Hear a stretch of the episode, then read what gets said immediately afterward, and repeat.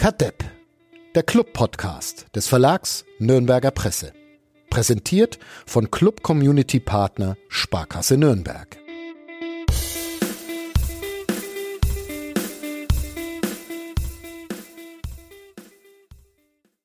Es ist Montag, der so und so vielte Februar 2021. Es ist der Montag nach einem ereignisreichen Wochenende in Osnabrück zum Beispiel hat heute der sehr talentierte Sportvorstand Benjamin Schmiedes einen Trainer entlassen müssen, wollen, dürfen.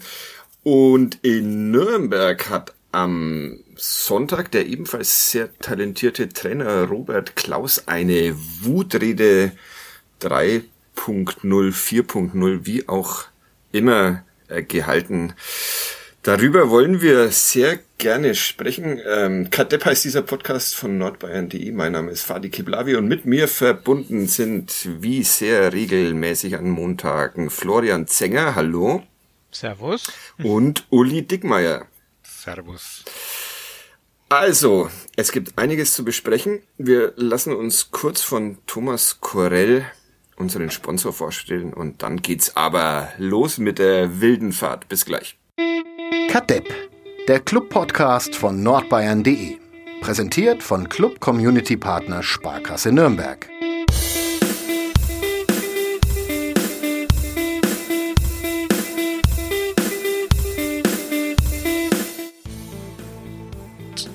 Fällt mir jetzt schwer, die Frage zu beantworten, weil ich habe den Matchplan erkannt.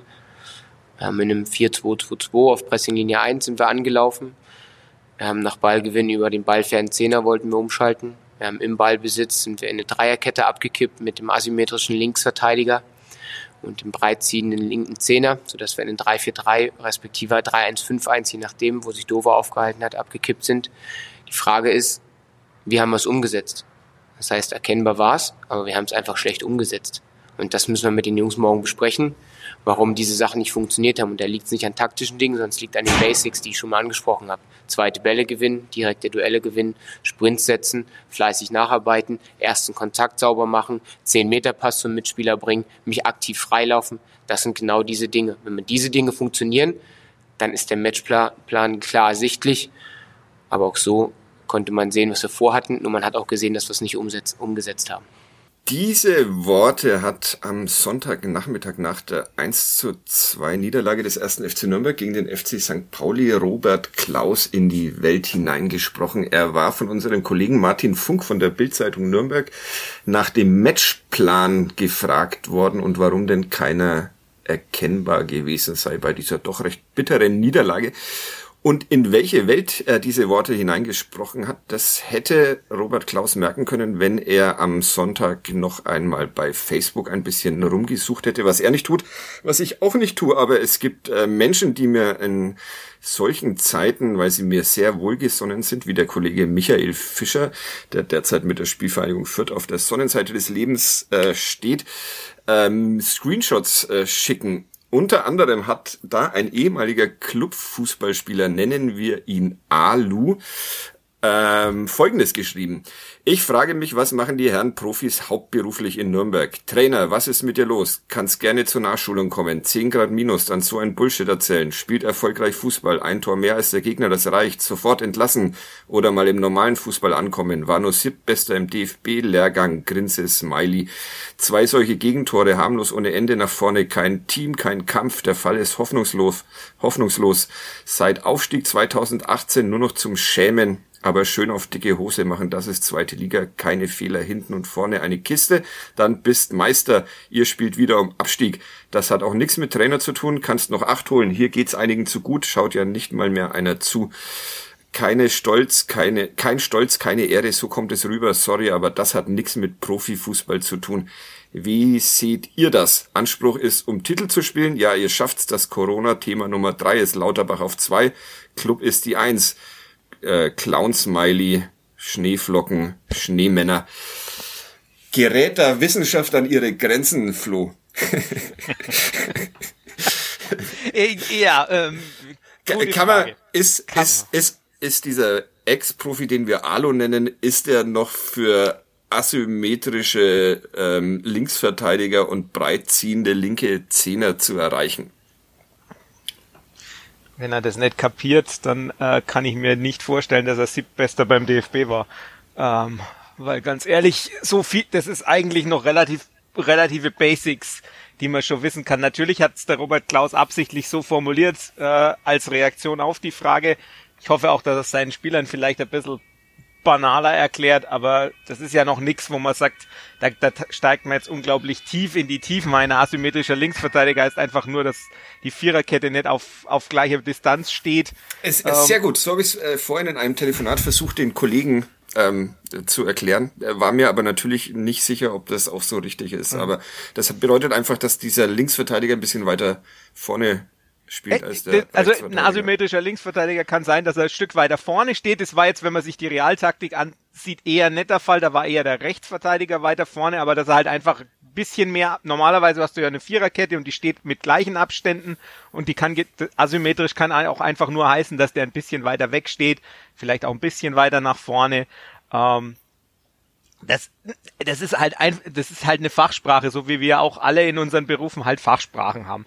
Das ist auch noch nicht das Problem. Ich finde auch nett, dass der ballferne Zehner äh, ein großes Problem ist. Das heißt einfach nur, dass man halt, dass das in dem System von Klaus gibt's halt zwei äußere Zehner. Das ist vielleicht ein bisschen verwirrend, weil man beim Zehner immer vorne an den denkt, der hinter den Spitzen ist. Ist es aber halt nicht, sondern halt als zwei Zehner außen. Ähm, und dann ballfern ist einfach nur der, der weiter weg vom Ball ist. Ähm, und breit ziehen heißt nur, dass er sich halt möglichst nah an die Auslinie stellt, damit das Spielfeld breit gemacht wird. Das sind alles Sachen, wo ich sage, das ist noch nicht so tief, äh, dass man da jetzt wirklich wahnsinnig viel äh, Verständnis für braucht. Es ist halt nur in seiner Kompaktheit so schon absichtlich provokativ formuliert, denke ich. Ja.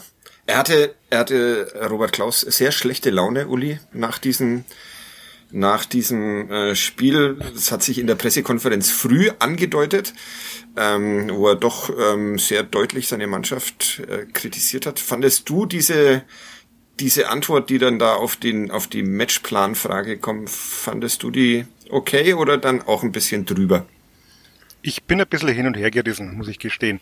Also mich haben auch gestern noch viele, äh, auch so über WhatsApp, diverse Zuschriften erreicht von, von Menschen, die das ganz furchtbar fanden und vollkommen abgehoben und ähm, es war natürlich, wie es der Flo schon gesagt hat, ich glaube, es war schon auch ein bisschen provokant. Ähm, man hätte das sicherlich auch anders formulieren können. Er wollte damit halt natürlich auch ein bisschen durchblicken lassen, dass wir wahrscheinlich alle viel zu doof sind, um seinen Matchplan zu kapieren. Ähm, der, der Kollege, der Spieler, den wir Alu nennen, das ist ja so, so meine Generation. Ähm, ja, für uns war auch halt deine, nach, auch deine Spielweise. Ja, genau, genau. Ja. Für uns war halt nach hinten abkippen. Das war irgendwann nachts um elf im Sportheim. Ähm, insofern kann ich das schon verstehen, dass er da Probleme hat äh, mit dieser neuen Fußballsprache. Die gehört aber irgendwo halt jetzt dazu. Andererseits, wenn Klaus dann auf die Frage wieder geantwortet hätte, wir müssen Gras fressen oder äh, griffiger werden oder die üblichen Phrasen, hätten wir es ihm auch wieder um die Ohren kaut. Ist schwierig. Also ich habe gewisserweise Verständnis. Ich finde, ähm, er hat versucht, das zu erklären. Wie der Flo sagt, wenn man sich ein bisschen mit der Materie beschäftigt, kann man, kann man schon verstehen, was er meint. Es kommt aber halt nach so einem Spiel einfach blöd rüber. Also ich vergleiche mal, ich habe am Hund, den habe ich jetzt beigebracht, eine Pirouette zu drehen, aber wenn Sitz und Platz nicht funktioniert, kommt es halt doof. Wie, wie, wie bringt man einem Hund äh, bei eine Pirouette? Mit Leckerli. Aha. Vielleicht sollte man das mal probieren. ja, Robert Klaus hat ja jetzt eigentlich eher die andere Variante dann gegenüber der Mannschaft eingeschlagen. Nicht die Leckerlis, sondern eher. Äh, Aber es ist ja. eben so, die, die Basics müssen halt stimmen. Und ich habe jetzt gerade auf elf Freunde äh, Facebook-Seite mit jemandem das diskutieren angefangen, was man eigentlich nie machen soll, aber äh, der dann auch darauf verwiesen hat, ich glaube, er hat das Spiel nicht gesehen, aber dass der Club doch mehr Ballbesitz hatte und bessere Passquote. Und dann sage, ja, Lukas Mühl hatte eine Passquote von 70 Prozent gestern. Über seine Leistung, glaube ich, gibt es aber keine Zum zwei Meinungen. ähm, man muss, wenn die Basics nicht stimmen, dann kommt halt solche, so eine Analyse mit asymmetrischen Linksverteidiger immer ein bisschen schlecht rüber. Wobei man, vielleicht, wobei, wobei man sagen muss, dass Robert Klaus das natürlich auch ähm, mehrfach betont hat, dass, dass das Problem eben war, ähm, dass diese, diese Grundlagen, Grundlagen nicht funktioniert haben. Pässe über genau. 10 Meter, hat, Zweikampfführung und sonstiges. Er hat ja am Schluss selber gesagt, das Problem an dem Matchplan war halt, dass er nicht, nicht funktioniert hat. Ja. Das ist genau. das eigentliche Problem. Ich glaube nicht, das Problem ist, wie er, also er wird seinen Spielern das weder so komplex äh, in, in einer Minute erörtern. Ich glaube, die werden das schon etwas detaillierter besprechen, was sie machen müssen. Er wird auch nicht nur sagen, geht raus und spielt Fußball. Also ja, aber das ist doch schon zu. Ja, das dass, ist doch. Dass er, dass er die Mannschaft da äh, einstellt und dass die im Prinzip auch wissen, was sie zu tun haben. Ich meine, das gehört zum zum Berufsbild halt dazu, dass man sich mit, die wachsen ja alle so auf inzwischen. Also die, die werden ja von klein auf geschult, auch mit diesen Fachbegriffen, das hast du in der Jugend genauso. Also ich glaube schon, dass sie eigentlich theoretisch wissen, was sie machen sollen. Sie können es halt nicht.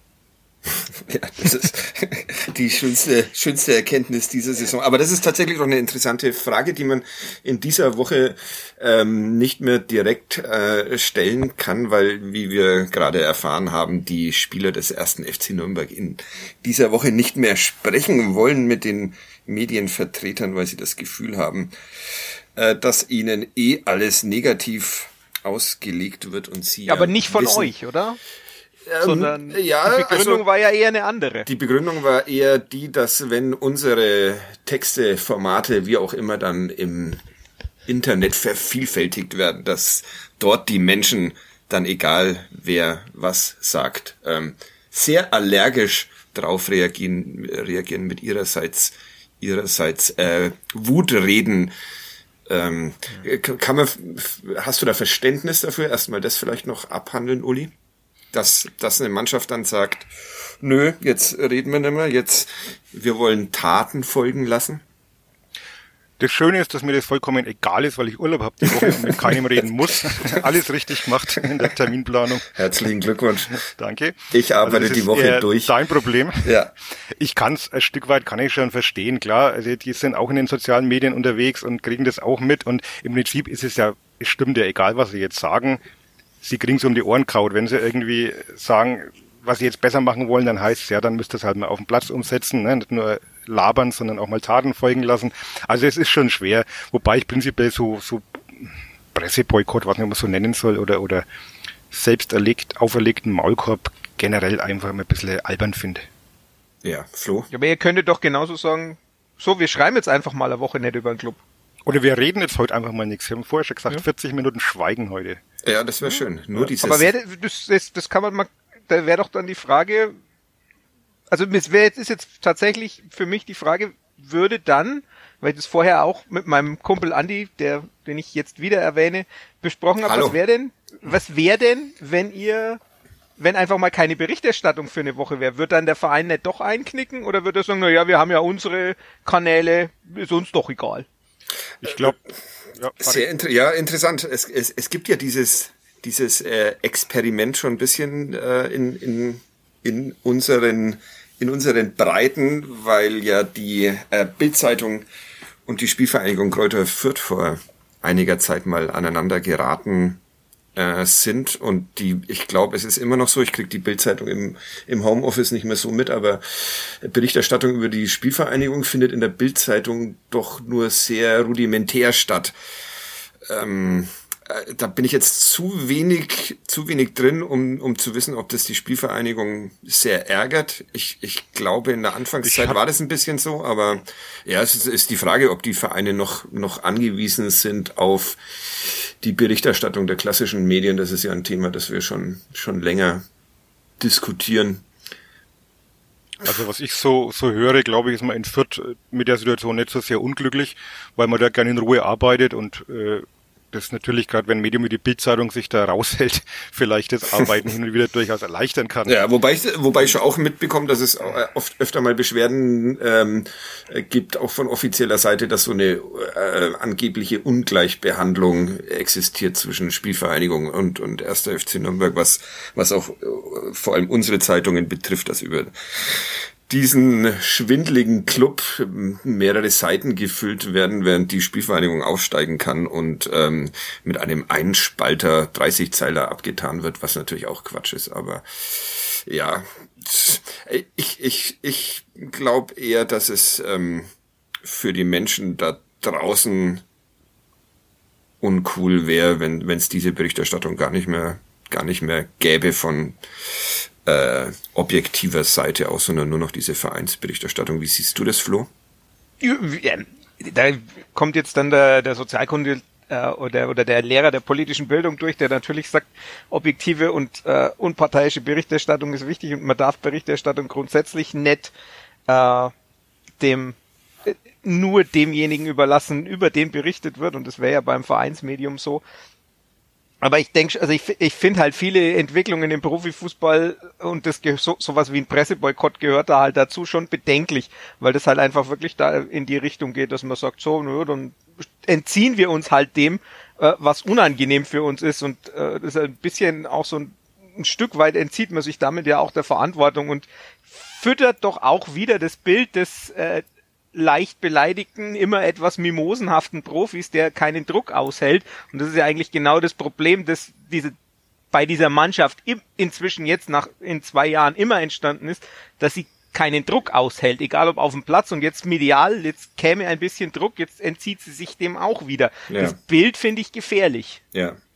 Zumal wir, zumal wir nochmal ähm, äh, auch dieses, dieses äh, Ding transportiert, dass man sehr sehr, sehr darauf hört, äh, was in den, in den, in den sozialen Netzwerken äh, so geschrieben äh, wird. Also, dass man sich, äh, das beweist ja doch, dass, dass der Verein sich davon einigermaßen abhängig macht in seinem Handeln und wenn man dann vorher sagt, nee, wir, wir sagen jetzt gar nichts mehr, weil wir dann bloß beschimpft werden, dann, dann, dann. Äh, ja, äh, und so wird man halt dafür beschimpft, dass man nichts sagt. Also ich meine, ja. das, man ja. löst damit meiner Meinung nach überhaupt kein Problem. Ja. Ähm, aber noch, was, nun gut. Ja.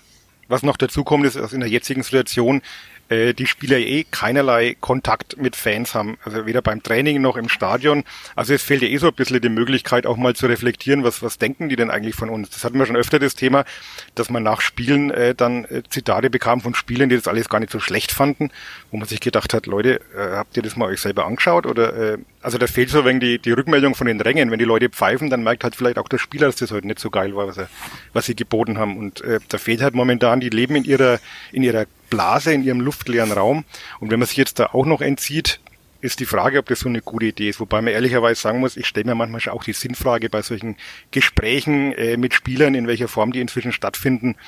Ähm, früher konnte man einfach auch mal mit einem Spieler unter vier Augen im Vertrauen mal was besprechen. Das hat man dann auch nicht geschrieben, aber es hat einem geholfen, einfach so ein paar Zusammenhänge zu verstehen oder, oder auch vielleicht zu, zu kapieren, wo hapert es denn gerade und, und wo liegt das Problem. Sowas ist ja alles nicht mehr möglich. Also wir führen Gespräche unter Aufsicht, muss man so zu nennen, äh, der, der Presseabteilung.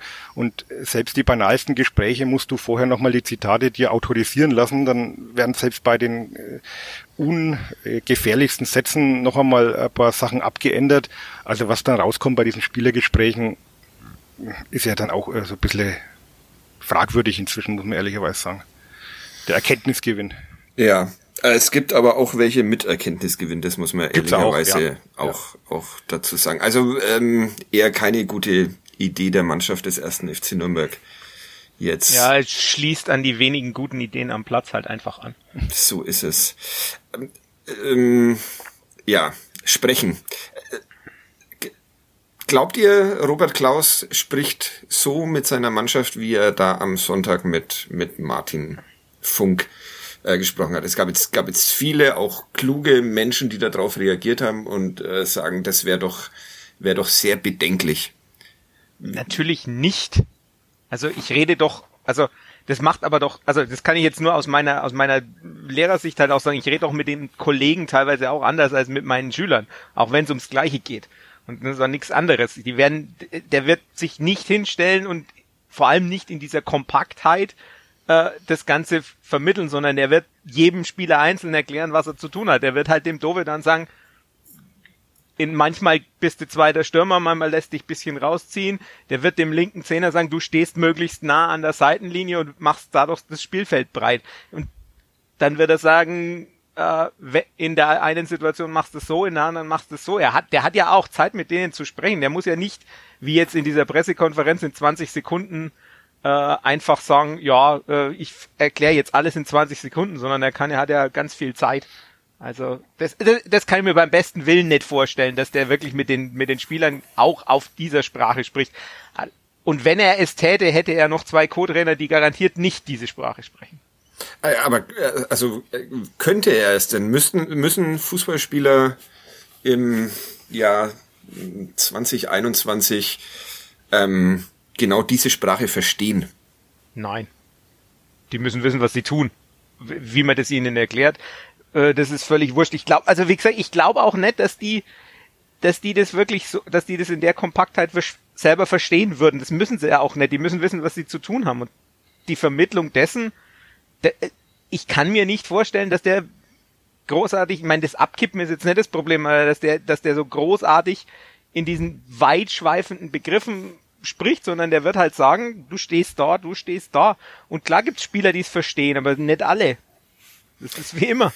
Wie hat sich diese, wie hat sich diese Sprache entwickelt, Uli? Das gab's doch, gab's doch nicht, als du damals angefangen hast in den, warum, warum ist diese, diese Fachsprache im, im Fußball? Spiel, du, du spielst jetzt wieder auf mein hohes Alter an, ne? als ich damals angefangen habe in den 80ern. apropos, apropos hohes Alter, Wolfgang, Wolfgang Lars Alles wird heute 50, ja. Herzlichen Glückwunsch. Ja, herzlichen Glückwunsch.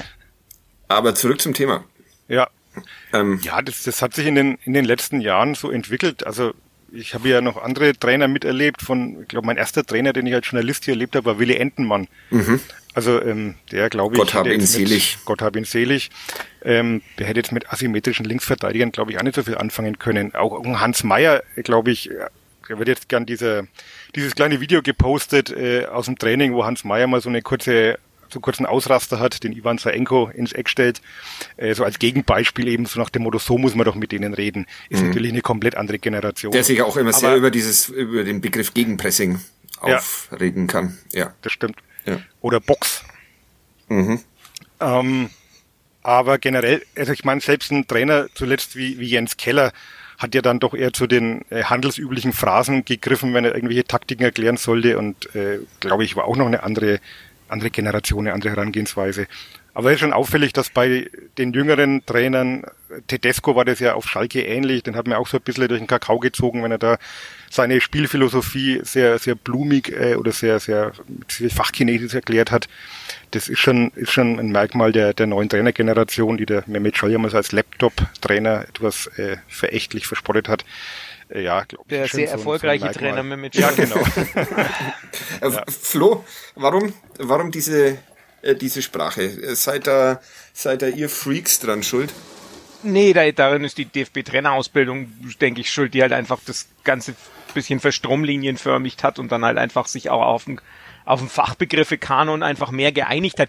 Die ganzen Phänomene gab's ja früher auch. Ich meine, also ganz ehrlich, Horst Leupold war auch ein asymmetrischer Rechtsverteidiger, weil er ganz, weil der immer die ganze Zeit nach vorn marschiert ist. Das hieß halt nur nicht so. Ja. Die, das Phänomen gibt's schon immer, man hat halt dann einfach sich nur an irgendeiner Stelle mal drauf geeinigt, das ist jetzt das Vokabular, dann gab's die, diese Vereinheitlichung hinsichtlich zum Fußballlehrer, das heißt, da gibt's dann auch einen Frank Wormuth und so, die, die halt dann sich mal irgendwann auf so einen Kanon an Begriffe geeinigt hat, weil man kann ja durchaus auch manchmal geht's ja auch nur um unterschiedliche Begriffe. Also man kann zum Beispiel ähm, Beispiel aus der aus der Theorie ist, man kann beim, beim wenn man ein Spiel aufbaut, kann man ja theoretisch auch den Torwart mit zwischen die Innenverteidiger stellen und die bauen dann zu dritt im auf.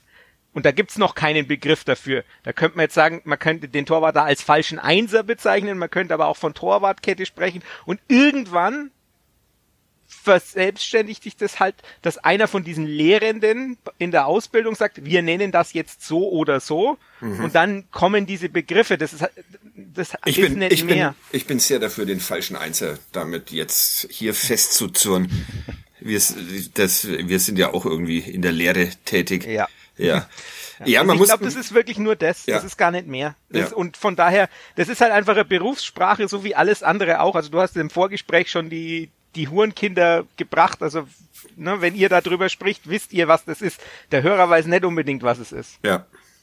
Wir klären es aufklärt. Wir, wir klären es jetzt auch nicht auf, weil ich mir gerade nicht sicher bin, ob äh, ein Hurenkind jetzt das ähm, was anderes ist als ein Schusterjunge. Ja, was der Schusterjunge und was das Hurenkind ist, das da habe ich schon immer meine Probleme. Aber das ist äh, einfach eins ist, wenn unten im Zeitungstext eine Zeile äh, für umläuft. sich steht, genau noch umläuft oder eben oben. Und ja, dafür gibt's diese wunderbaren Begriffe bei uns in der Zeitungsbranche. Michael, Michael Kölner hat doch ein neues Buch veröffentlicht, wo alles wunderbar drinsteht, was man wissen muss als Trainer und Ach so, ich dachte über Journalismus. Also, das auch. Traue ich, trau ich ihm nämlich auch zu. Also Michael Kölner hat ja diese ganzen Fachbegriffe hier auch schon äh, installiert, mehr oder weniger. Martin halt bloß nicht verstanden. Also ja. Äh, weil, weil er sehr oberpfälzisch genau. ausgesprochen hat. Ja, okay. Das, das ist dann halt noch einmal ein wenig exotischer. Ja, und, und, und, weil, weil Michael Kölner zwischendrin halt Veranstaltungstipps geben konnte. Das kann Robert ja. Klaus ja nicht, weil alles zu ist. Ja.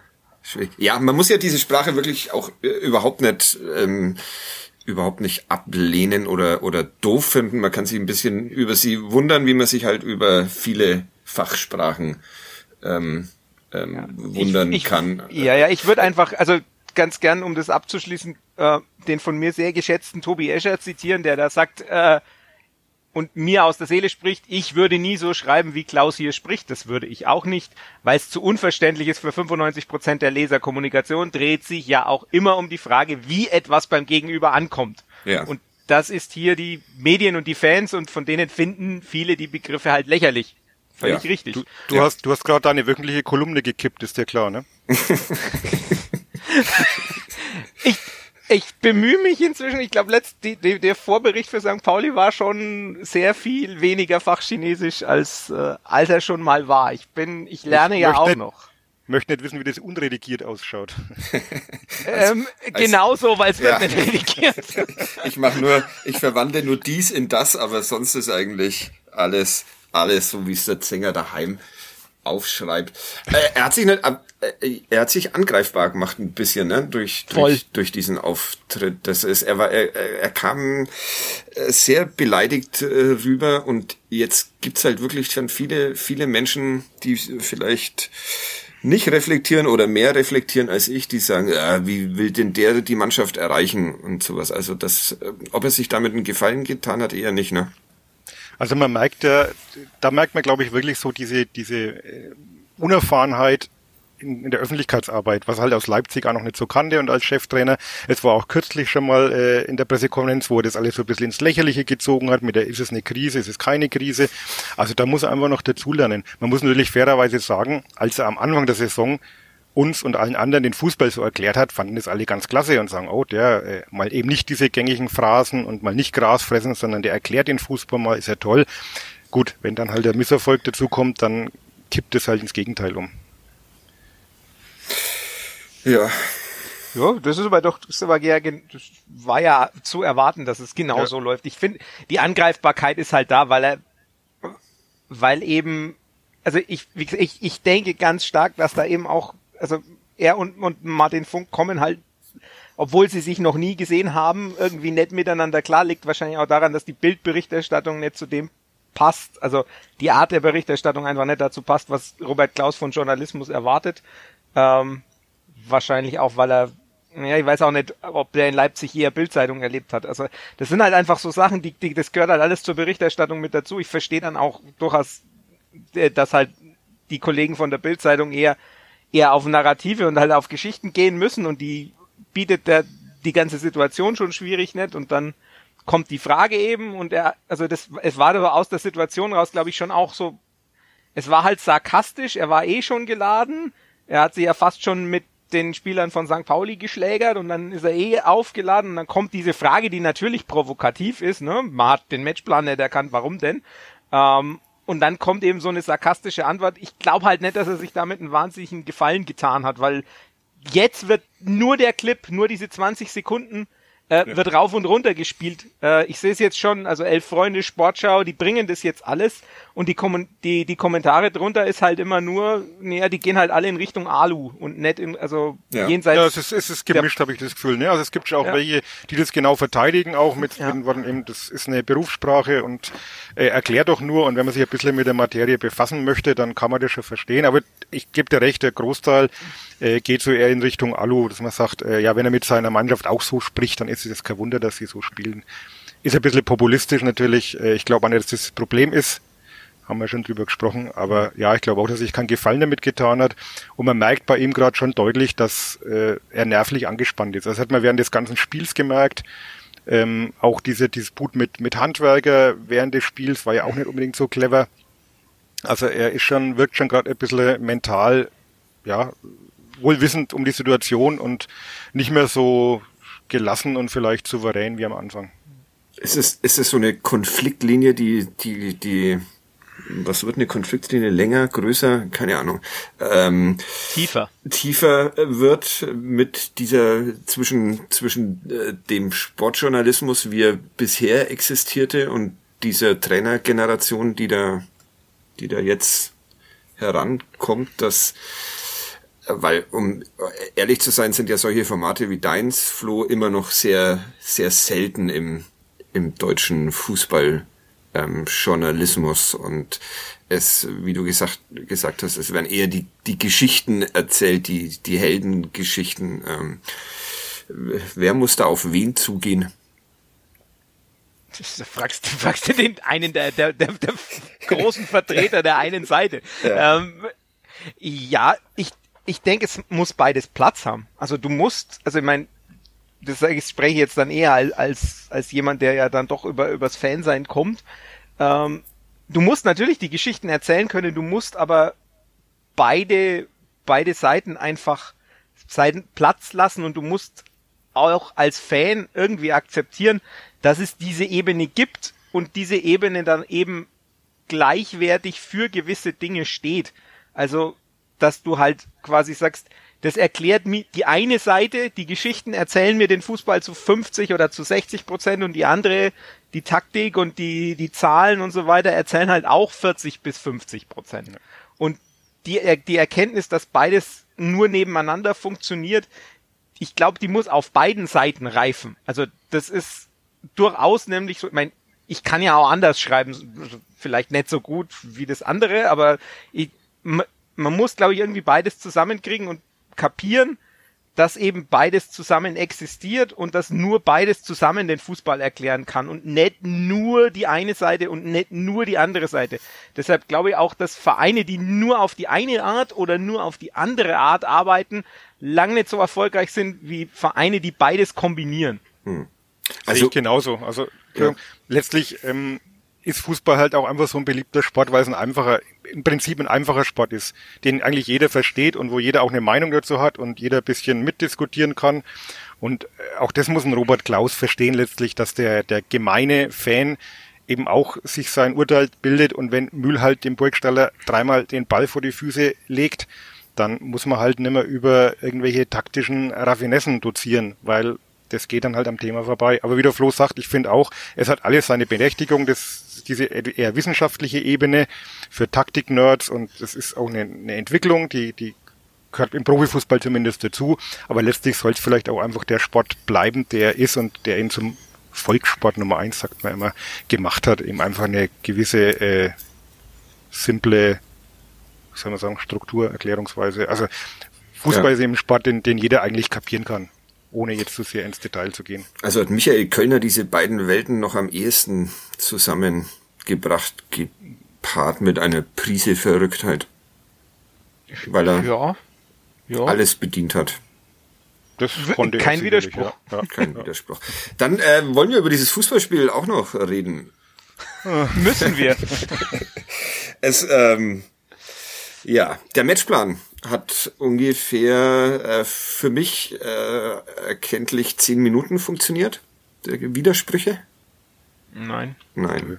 Das war die Dovedan-Chance, ne? Nach dem. Ja. ja. Und es sah, war sah, der einzige.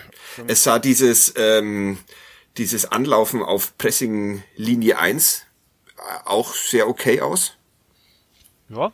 Ja. Glaub, also bis dahin, ne? Also ist ja Pressing Linie 1 heißt ja nichts anderes, dass man halt relativ früh anläuft, also ja. noch im in der gegnerischen Hälfte, zwei wäre ab der Mittellinie, drei wäre dann hinter der M Mittellinie und Gegner gibt's dann auch noch Pressing Linie Gegner, das heißt man läuft fünf ist dann fünf ist dann was der Club ab der zehnten Minute gemacht hat. Ja, fünf ist, fünf ist eher das, was, äh, was St. Pauli in der Schlussphase gemacht hat. Okay.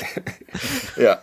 Okay, also äh, der Anfang war ähm, in ja, Ordnung. Und ja, das ist aber immer halt sowas, ne? Wenn, ja. wenn man sich schon an zehn Minuten noch rankratzen muss. Wir sind, wir sind hier der Bescheidenheits-Podcast von ja, Optimismus-Podcast. Ja, genau.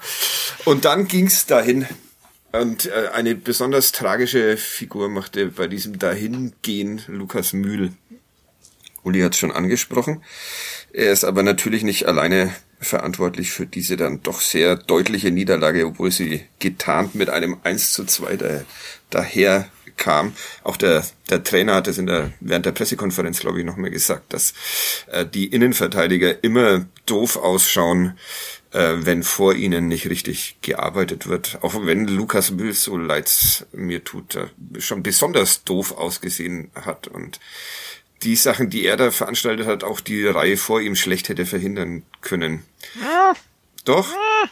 Dann bitte. Also, also, also ich vorneweg, die sechs, die er notenmäßig gekriegt hat, die hat er nicht nur vom Uli gekriegt, nicht nur von der Bild und vom Kicker, sondern auch von mir. Also das ist, ist ja völlig klar, aber man muss halt trotzdem auch sagen, Lukas Mühl wird halt oft von seinen Mitspielern auf einer einsamen Insel ausgesetzt und gesagt hat, da mach mal. Das war jetzt beim 0 zu 1, war es der Sörensen-Kopfball vorher, der einfach mies ist und deshalb kommt er in das Duell.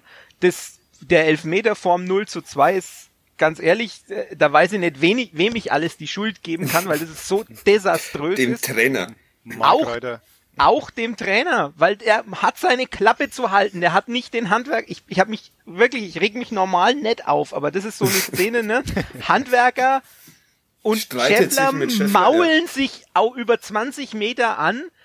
Klaus meint, sich einmischen zu müssen und zu quasi Schäffler recht zu geben. Ähm, weil Handwerker halt einfach die Innenbahn wirklich scheiße verteidigt hat. Aber genau diese zwei Sekunden, die es länger dauert, schafft, führt dazu, dass Handwerker nicht in Position läuft. St. Pauli läuft, ähm, spielt den, den Einwurf schnell aus. Dann ist Marc Reiter auch noch zu langsam mit seinem Bein gegen Chiré. Chiré läuft nach innen und Mühl verteidigt halt einfach auch, ja, also ich habe es ja schon gesagt, äh, ich kann nach über 15, nach knapp 15 Jahren immer noch dilettantisch nett schreiben, aber das ist das einzige Wort, das mir da einfällt, weil das ist einfach katastrophale Verteidigung dann trotzdem noch. Aber er wird halt trotzdem von den Vorderleuten auf der einsamen Insel ausgesetzt. In Darmstadt ist es noch gut gegangen, aber jetzt halt nimmer. Und das einzige, wo ich sag, die einzige Szene, wo ich sage, da, da ist er wirklich mehr oder minder allein schuld, ist die, wo nichts passiert, wo wo er Burgstaller den Ball quasi auf, äh, in, ja. mehr oder weniger in Lauf köpft. Ja. Gut, also Lukas Mühl 6 plus. 6 plus. hat sich gerade noch mal ja verbessert. ja, ähm, ja, warum, äh, mal abgesehen von Mühl, warum ist das so unglaublich schief gelaufen wieder einmal? Hast du eine Erklärung, Uli? Ja, die habe ich gestern schon gesucht, die Erklärung. Ich glaube, dass halt ja. Es soll jetzt keine Entschuldigung sein, aber ich glaube dass natürlich, dass die Verletzungsmisere momentan schon auch ihren Beitrag dazu leistet, dass das so ausschaut, wie es gerade ausschaut. Wenn du halt mit Hack, Lohkemper und Scheffler äh, deine drei torgefährlichsten Spieler setzen musst, ähm, dann, dann tust dich nach vorne schwer. Dovedan äh, war halt anscheinend in Darmstadt eher wieder so der positive Ausrutscher. Das, äh, ich glaube, der das mit dem ballfernen Zehner dann ganz anders interpretiert. Ähm, Über den habe ich heute schon mal irgendjemanden schimpfen hören, ich weiß aber weiß nicht mehr, ja. wen. Ich, ich finde Dovedan immer gar nicht so katastrophal. Ich fand ihn schon katastrophal. Also das ist einfach, also dann in der Rückwärtsbewegung sowas von, von lustlos und zaghaft und kann man übrigens auch den Herrn Geis gestern übertragen. Da hat mich der Kollege Lars noch einmal wohl zu Recht äh, getadelt, dass ich den so gut benotet habe mit einer 4,5. Also das stimmt, in der Rückwärtsbewegung war das natürlich auch schon extrem äh, desaströs. In der 4,5 ist ja. auch schön. Und dann kam natürlich auch wieder diese Rechtsverteidiger Malaise ging weiter mit äh, Knote, den du nach 20 Minuten rausnehmen musst und dann wieder Latteier dahinstellst, der äh, ging in die Diskussion auch äh, auseinander über die Bewertung. Ich fand, dass er ja, er ist halt kein Rechtsverteidiger, haben wir ja auch schon mal thematisiert. Er hat sich ja gleich mit zwei Fehlpässen eingeführt, für die man Valentini äh, aus der Stadt gejagt hätte, muss man ganz ehrlich sagen. Man neigt immer ein reflexhaft dazu, so junge Spieler dann immer ein bisschen positiver zu sehen, aber ich fand trotzdem, dass er natürlich rechts hinten schon seine Probleme hatte, hat aber auch angedeutet, dass er nach vorn durchaus Qualitäten hat, was ja seiner eigentlichen Position auch entspricht. Also auch die Torvorbereitung, das war ja gut gemacht. Also es war jetzt sicherlich nicht derjenige, an dem man die Niederlage festmachen muss. Er mit der Vier sogar zu den Besseren noch gezählt. Aber das, glaube ich, sind schon so Faktoren, die halt dazu führen, dass das äh, nicht rund läuft und ähm, es einfach in der, in der Gesamtheit, in der, in der Qualität nicht reicht in der Mannschaft. Das äh, einordnende Worte, beschwichtigende Worte von Uli Dickmeyer. Willst du es ein bisschen mehr eskalieren lassen, Flo? Oder Eben, der Trainer hat es doch schon eskalieren lassen, indem er relativ klar gesagt hat, es liegt an der Einstellung. Also das ist ja doch durchaus für so jemanden, ich finde es bemerkenswert, wenn jemand, der so analytisch eigentlich ist und der Ja, eben. Und nicht in diesen, in diesen Kategorien argumentiert, dann damit kommt, dann gibt's für mich zwei Varianten. Entweder es ist wirklich was dran oder ihm fällt einfach nichts anderes mehr ein. Ja. Ich finde den, den, die, das Umschwenken halt schon interessant, weil das wäre jetzt eine Erklärung, die ich nicht erwartet hätte von ihm, sondern ich hätte tatsächlich eher erwartet, dass er dann so von den, man spricht ja immer dann von den Basics, das würde ich schon auch so sehen, ne? Pässe über 10 Meter, die nicht ankommen, direkte Duelle und Duelle um den zweiten Ball verloren, sowas. Ich denke, das, das ist ein wichtiger Faktor, aber er hat dann, dann ganz klar gesagt, das braucht man nicht taktisch erklären, sondern es liegt halt einfach dran, dass die Einstellung nicht stimmt und äh, man wird mit der Mannschaft hart ins Gericht gehen. Das heißt natürlich irgendwie auch, also ich erwarte jetzt eigentlich auch personell dann im, jetzt in Karlsruhe Veränderungen, weil ansonsten muss es ja heißen, dass die alle plötzlich kapiert haben, wie die Einstellung sein muss. Aber das mit dem hart ins Gericht gehen hat er wortgleich nach dem Sandhausen-Spiel auch gesagt. Das war, also den Spruch höre ich nicht das erste Mal. Ich glaube, er hat halt einfach gemerkt inzwischen, dass man das von ihm in gewisser Weise erwartet nach solchen Spielen. Ähm, ob da welche jetzt Reaktionen kommen, A, fehlt es ja an Alternativen. Ähm, Das stimmt also nicht. Er hat doch gesagt, das ist Konkurrenzkampf auf allen Ja. Positionen. Und er wird in der nächsten Pressekonferenz wird er sagen, dass er in der Woche alle gut trainiert haben und eine Reaktion gezeigt haben. Wir können das ja nicht nachprüfen, weil wir bei keinem Training sind, also müssen wir es glauben. Aber das, das glaube ich jetzt schon, dass es da keine großen Änderungen geben wird, weil die wieder alle toll trainiert haben und man hat die Sachen angesprochen und die haben Besserung gelobt und Ja, könnt, könnt, nach könnten wir das denn beurteilen, wenn wir das Training sehen würden? Naja, das schon. Also man kann beim Training schon erkennen, äh, wie, ah, wie ein Spieler sich bemüht, wie sehr er sich reinhängt und auch die Reaktionen des Trainers. Also bei Hans Meyer im das Training schon. früher konntest Ja. du sehr deutlich erkennen, äh, mit wem er zufrieden war und mit wem nicht. Ähm, Das ist- lag aber, glaube ich, doch eher an Hans Meyer, oder? Äh, Nein, aber, Ja, sorry. du. Äh, Ja, man, man sieht schon, also wir haben ja wirklich schon genug Trainingseinheiten gesehen. Ich, ich behaupte jetzt nicht, dass man da jede taktische Feinheit erkennt, die da trainiert wird, aber generell, äh, wie, wie sehr ein Spieler bei der Sache ist, wie konzentriert er ist, wie, wie engagiert er ist, wie er die Zweikämpfe annimmt, das kann man schon erkennen. Wir dürfen das ja immer nicht ähm, schreiben, dass es an der Einstellung liegt, was in den meisten Fällen vollkommen zu Recht ist, weil man von Profisportlern eigentlich immer erwartet, ähm, dass die äh, stimmt. Würdest du ihnen folgen, Flo?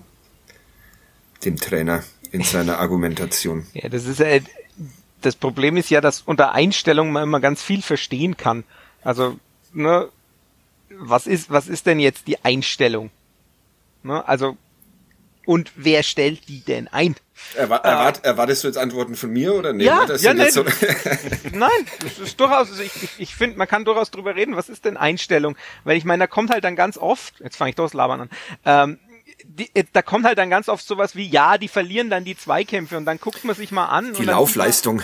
oder die, La ja, und dann, dann gucken, wenn man, wenn man sich mit diesen Zahlen beschäftigt, dann merkt man halt auch ganz schnell, dass diese Zweikampfquote wirklich völlig für die Katz ist. Allein schon, weil wieder zwischen den Anbietern unglaubliche Unterschiede sind. Oder du kannst, oder jetzt, wenn du es dann mal anguckst, dann hast du, am Ende kommt, ich kann jetzt nur einen Anbieter zitieren, da kommt dann plötzlich eine Zweikampfquote von 49 zu 46 für einen Club raus.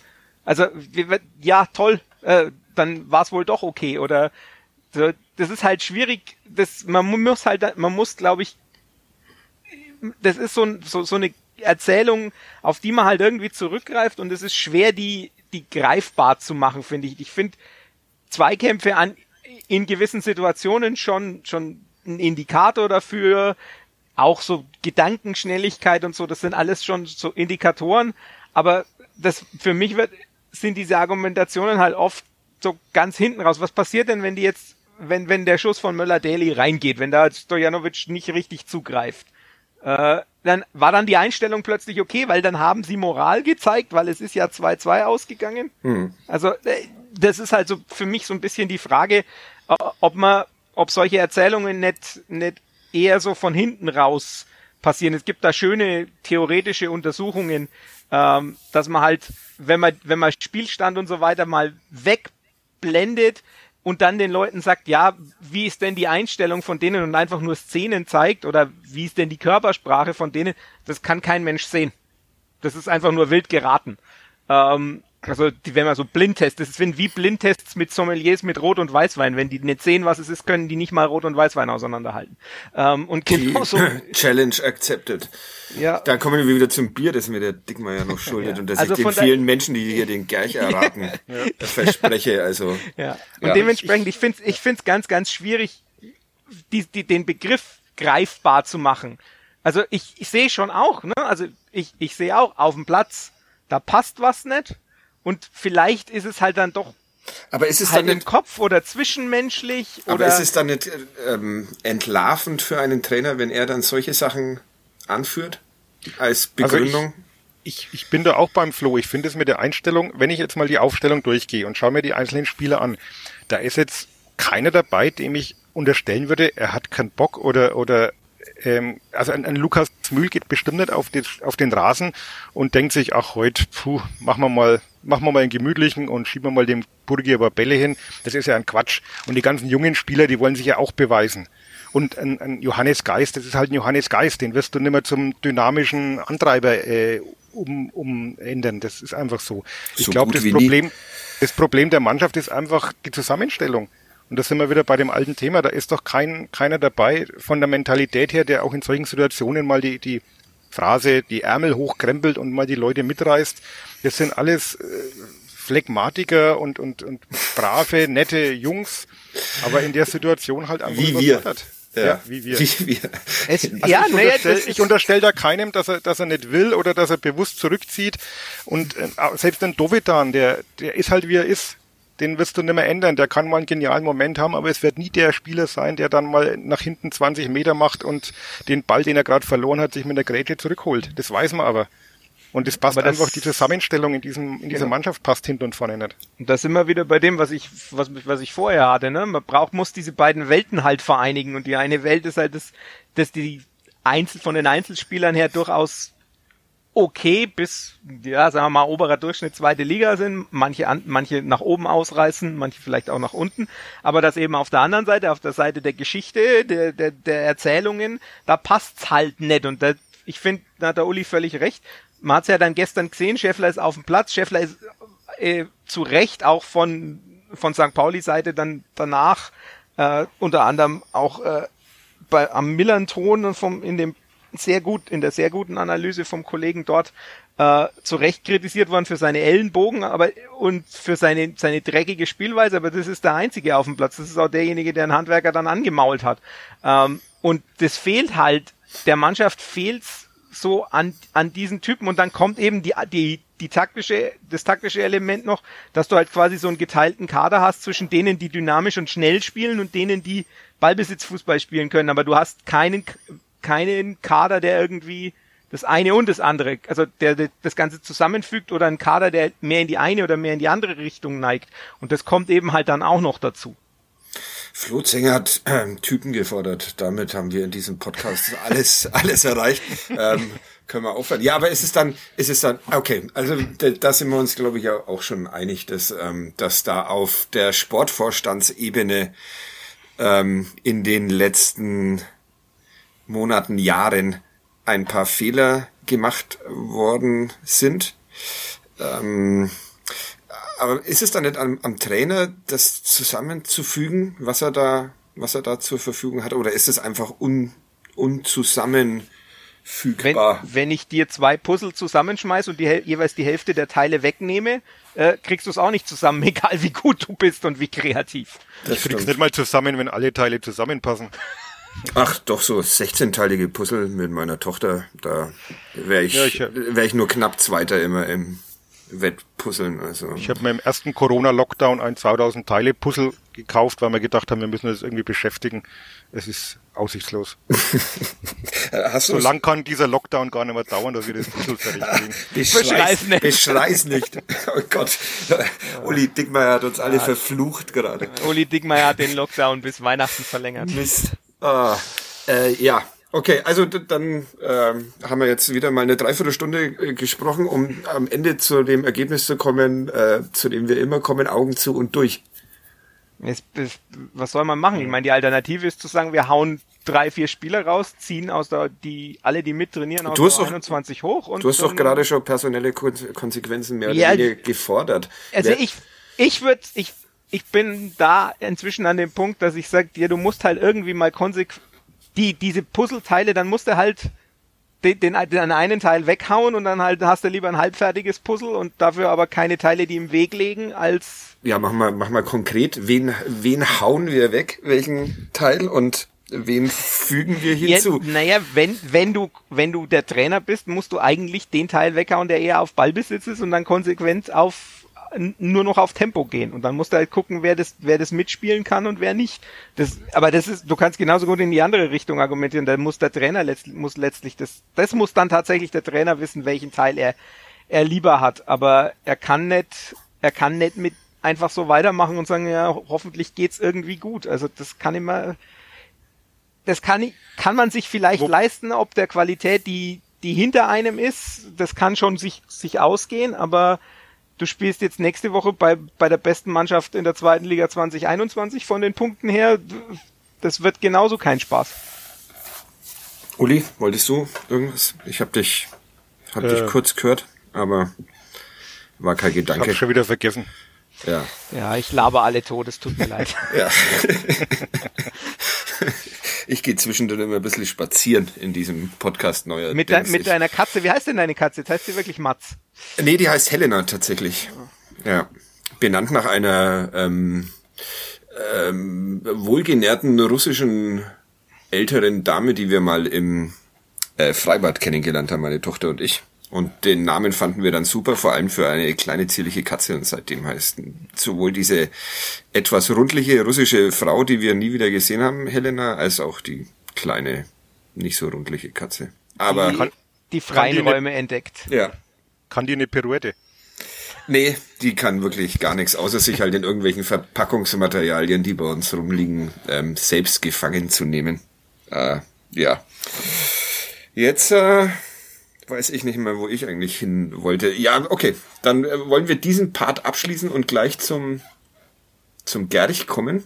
Oder haben wir noch irgendwas äh, komplett vergessen? Äh, bricht Panik aus noch im, im Aufsichtsrat? Gute Frage.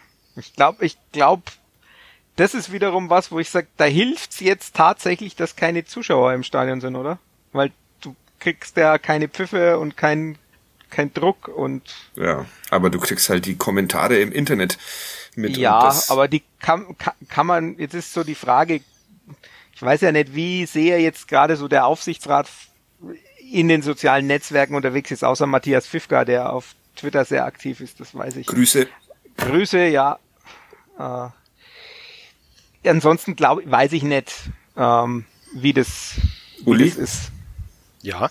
Glaubst du, der Aufsichtsrat verliert noch die Nerven und schmeißt Sportvorstand und Trainer raus? Das, das ähm, Nein. jährt sich doch jetzt irgendwann, oder? Würde ich jetzt, also den Move machen sie nicht nochmal. Das, das halte ich für ausgeschlossen.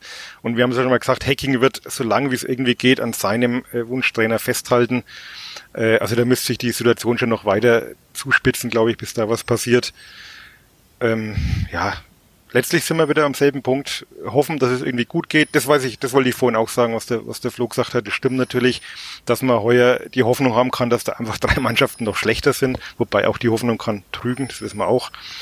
Aber dass es halt irgendwie gut geht. Also ich möchte auch jetzt entscheiden müssen. Ich bin nach wie vor der Meinung, ein Trainerwechsel zum jetzigen Zeitpunkt bringt nichts. Es gibt welche, die argumentieren, man wartet wieder zu lange und dann ist schon zu spät.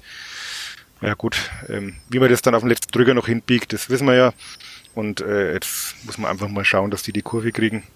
Aber ich glaube jetzt nicht, dass sich da kurzfristig was tut. Also der Aufsichtsrat wird sicherlich nicht Hacking rausschmeißen.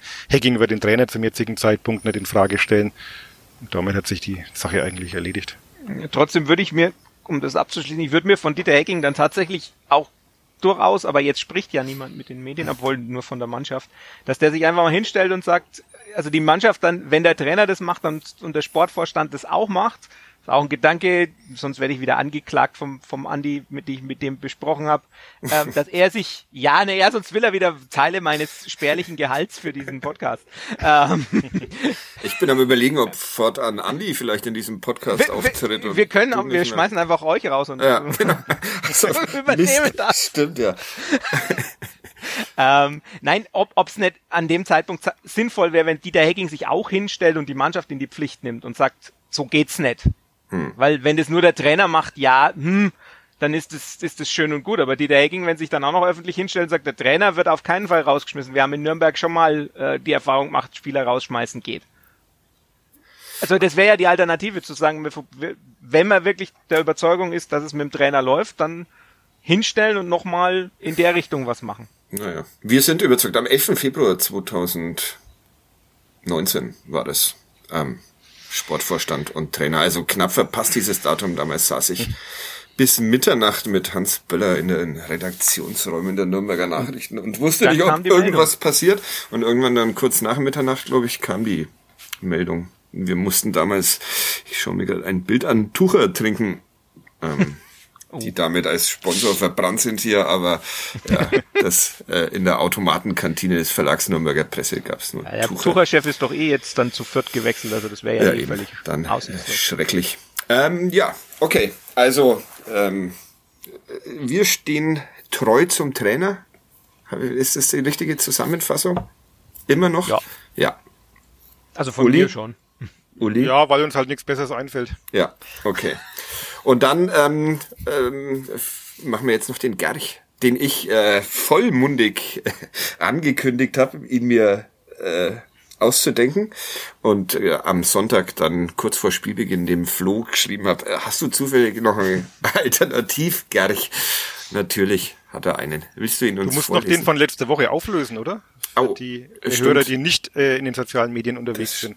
Stimmt. Die Auflösung fürs letzte Mal ist Horst Blankenburg, der ja. äh, Teil der deutschen Literaturgeschichte ist, weil er in dem Handgegedicht mit der falschen Aufstellung äh, verewigt ist. Und Uli Dickmeyer hat ihn sehr schnell erraten, genauso wie es erstaunlich viele andere Menschen. Es gibt aber auch solche, die sich sehr ausführlich mit dem Club beschäftigen und noch nie von ihm gehört haben. Unter anderem der Bürgermeister von Kostenhof. Grüße an den nochmal. Der hatte sich wegen irgendetwas beschwert bei mir auch noch. Ah ja, dass wir behauptet haben, äh, Gündogan sei der äh, beste Mittelfeldspieler jemals beim ersten FC Nürnberg gewesen. So in etwa. Und eigentlich sei das doch Galasek gewesen. Gündogan größer als Galasek schon, ne? Ja. Ja. Ja. Sorry, Übrigens, Robert. Tipp, Tipp für alle. Äh, Jamie Carragher erklärt, warum Ilkay Gündogan so viel besser in dieser Saison ist als in der letzten. Gibt's auf Twitter ein Video. Wunderbar. Erzählt, erklärt's auch mit Zahlen. Und kann bloß den Namen. Jamie, kann bloß den Namen nicht. Genau, er kann nur den Namen nicht und Jamie, wenn jemand wie Jerry, Jamie Carragher äh, zu überzeugen ist, dass man Zahlen verwendet, dann kann man das mit ganz vielen anderen Menschen auch machen. Grüße an Alu. Sehr schön. Also kommt der Gerch noch Jawohl. Schnell. Die bekanntesten Sportler aus Gerchs Geburtsort sind ein spanisch-deutscher Langläufer. Ah, Moment. Fuß Uli, ja? du darfst wieder per WhatsApp an mich versuchen. Oh, okay. Ja. ich fange nochmal an. Die bekanntesten Sportler aus Gerchs Geburtsort sind ein spanisch-deutscher Langläufer und ein Fußballer des AS Monaco. Äh, der AS Monaco? Ähm, mit letzterem teilt sich Gerch sogar einen Jugendverein. Von diesem Jugendverein aus ging es mit 15 zum Club. Dort debütierte er bereits mit 16 Jahren in der U19. Sein Trainer damals ein ehemaliger Verteidiger des FCN. Gerch spielte sich im höheren Jahrgang fest. Nur ganz am Ende der Saison kehrte er in die U17 zurück, um den Meistertitel in der Bundesliga Süd-Südwest zu sichern und dann die Meisterschaft zu holen. Ersteres gelang, bei zweiteren scheiterte man unter anderem an Joshua Kimmich und Timo Werner. Gerchs Mannschaftskameraden damals, ein deutscher Nationalspieler, ein wichtiger Spieler in einer Relegation und ein aktueller Clubspieler. Bereits in der folgenden Spielzeit bestritt Gerch sein erstes Spiel in der Regionalliga, wo er in der folgenden Saison Stammspieler war. Schnell reifte Gerch zum Jugendnationalspieler heran, war in der U20 sogar Stammkraft. Gegen Ende seiner ersten Spielzeit als Stammspieler in der zweiten Mannschaft folgte, der Club war akut abstiegsbedroht und von Verletzungen gebeutelt, 19-jährig Gerchs Debüt in der ersten Mannschaft. In seinen beiden Bundesligaspielen konnte Gerch den Abstieg aber nicht verhindern. Er begann die kommende Saison als Stammspieler, verlor seinen Platz aber an einen, der heute auf einer anderen Position Nationalspieler ist. Es folgten nur noch zwei Kurzeinsätze in der restlichen Saison und danach die Leihe in die Drittklassigkeit. Auch die brachte nicht die erhoffte Entwicklung, erneut fand er sich im Abstiegskampf auf der Bank wieder. Nach Ende der Leihe wurde der Vertrag aufgelöst. Gerch heuerte bei einer befreundeten Zweitvertretung an und stieg mit dieser ab. Binnen vier Spielzeiten war Gerch also nun von der ersten über die zweite und dritte Liga in die Viertklassigkeit durchgereicht worden und hatte dort stets gegen den Abstieg gekämpft und teilweise auch verloren. Es war klar, dass ein Neubeginn anstand. Nach einem Probetraining im Brabant und einem in Ostwestfalen entschied Gerch sich aber für die Emilia Romagna, nicht für die Insel im Golf von Neapel, auch wenn das viele aufgrund der Schreibweise verwechseln. In der zweiten italienischen Liga reifte Gerch zum Leistungsträger. So sehr, dass es sogar Gerüchte um eine Rückkehr nach Nürnberg gab. Gerch gab auch zu, in Italien Kraut, Kartoffeln oder Nürnberger Rostbratwürste zu vermissen. Nach zwei Jahren in der Provinz Modena ging es aber nicht nach Franken, sondern nach Limburg. Dort spielt Gerch nun seit zwei Jahren erstklassig. Sowohl äh, den großen niederländischen Clubs als auch zahlreichen Bundesligisten wird Interesse an Gerch nachgesagt, der beim Club vielleicht einfach daran scheiterte, dass im ersten Spiel ohne ihn eine Mannschaft geboren wurde. Uli Dickmeier, Wahnsinn.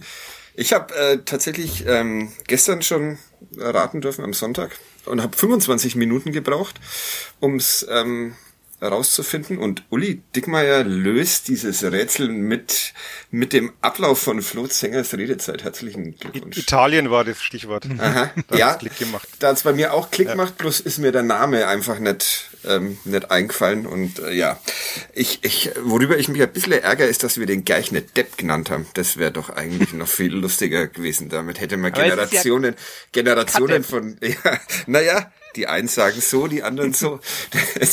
Generationen von Clubspielern hätten wir hier beleidigen können, aber naja, das machen wir ja nicht. Wir beleidigen uns nur gegenseitig. So, äh, vielen Dank ähm, euch beiden. Haben wir alles besprochen? Ich glaube schon, ne, weil das ist jetzt schon, doch schon eine Zeit her, dass wir angefangen haben. müsste, müsste Ich wollte eigentlich noch das, das Bounty thematisieren in der, Oh. in der äh, Pfle- Verpflegungstüte beim Club. Ja gegen Bounty. Also doch. Warum? Bounty schmeckt hervorragend. Gestern schon gesagt, wenn ich, wenn ich eine Kokosnuss essen will, dann fliege ich nach Hawaii. Also, das ist, es ist äh, der Club unter den Schokoriegeln. Nee, das ist jetzt böse. Aber nee, Bounty Ja, aber geht wem nicht. gegenüber? Ich finde Bounty okay. Nee, Bounty geht Nee. gar nicht. Gar nicht. Auch wenn es ein Dreier, Dreier, Dreier Bounty war. Beim nächsten Mal sammelt, sammelt eure Bounties und bringt Ja. sie mir mit. Vielleicht. Mit Okay. dem Kasten Bier zusammen. Ja, genau. Aber bitte nicht ins Bier oder Kokosbier oder sowas. Naja, in dieser Craft-Bewegung gibt's bestimmt auch. Gibt's bestimmt ein Kokosbier. Ja. Wir bleiben beim Lindenbräu. Uli, Lindenbräu wäre sehr Habe ich im Kühlschrank. Ja, toll. Ja. Herzlichen Glückwunsch. Urlaub. Herzlichen Glückwunsch dazu. Dann äh, Grüße an eure Familien. Vielen Dank fürs Zuhören und vielen Dank fürs äh, Welterklären euch beiden. Ciao. Ciao. Ciao.